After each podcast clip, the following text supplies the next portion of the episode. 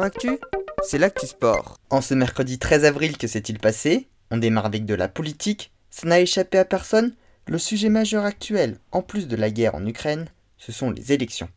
Aujourd'hui, 52 grands sportifs tels que Clarissa Agbenenou, Antoine Dupont, Dimitri Payet, Jean Le Cam, Tony Parker, Laurent Manoudou, Alain Bernard, Thibaut Pinot, Jackson Richardson, Nicolas Karabatic, Pierre Gasly ou encore Marie-Josée Pérec ont signé une tribune afin de combattre l'arrivée au pouvoir de l'extrême droite.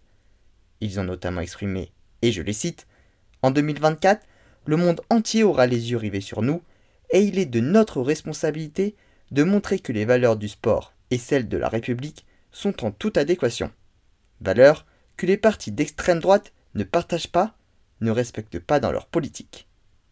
Le CNOSF, le Comité national olympique et sportif français, a également appelé à voter Emmanuel Macron, qui, comme ils l'ont expliqué, est le plus favorable pour développer la pratique du sport dans notre pays. Ils ont également souligné le fait que le programme de Marine Le Pen ne comporte aucune mesure en lien avec le sport.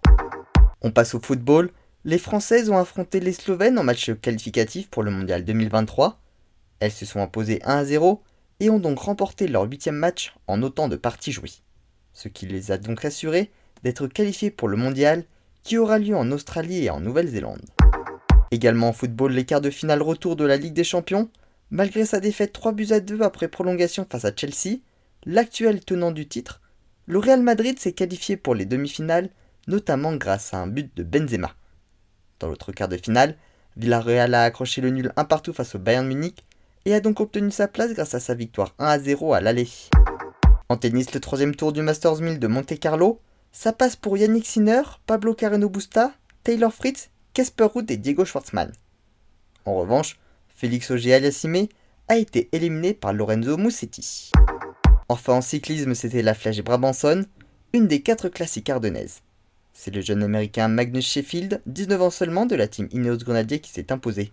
Benoît Cosnefroy et Warren Barguil ont terminé deuxième et quatrième à 37 secondes du vainqueur. Julien Alaphilippe, qui faisait partie des favoris, a lui dû abandonner après avoir chuté à cause d'une voiture de sa propre équipe qui a tenté de doubler son groupe. Voilà pour les actualités du jour, à demain dans Sport Actif.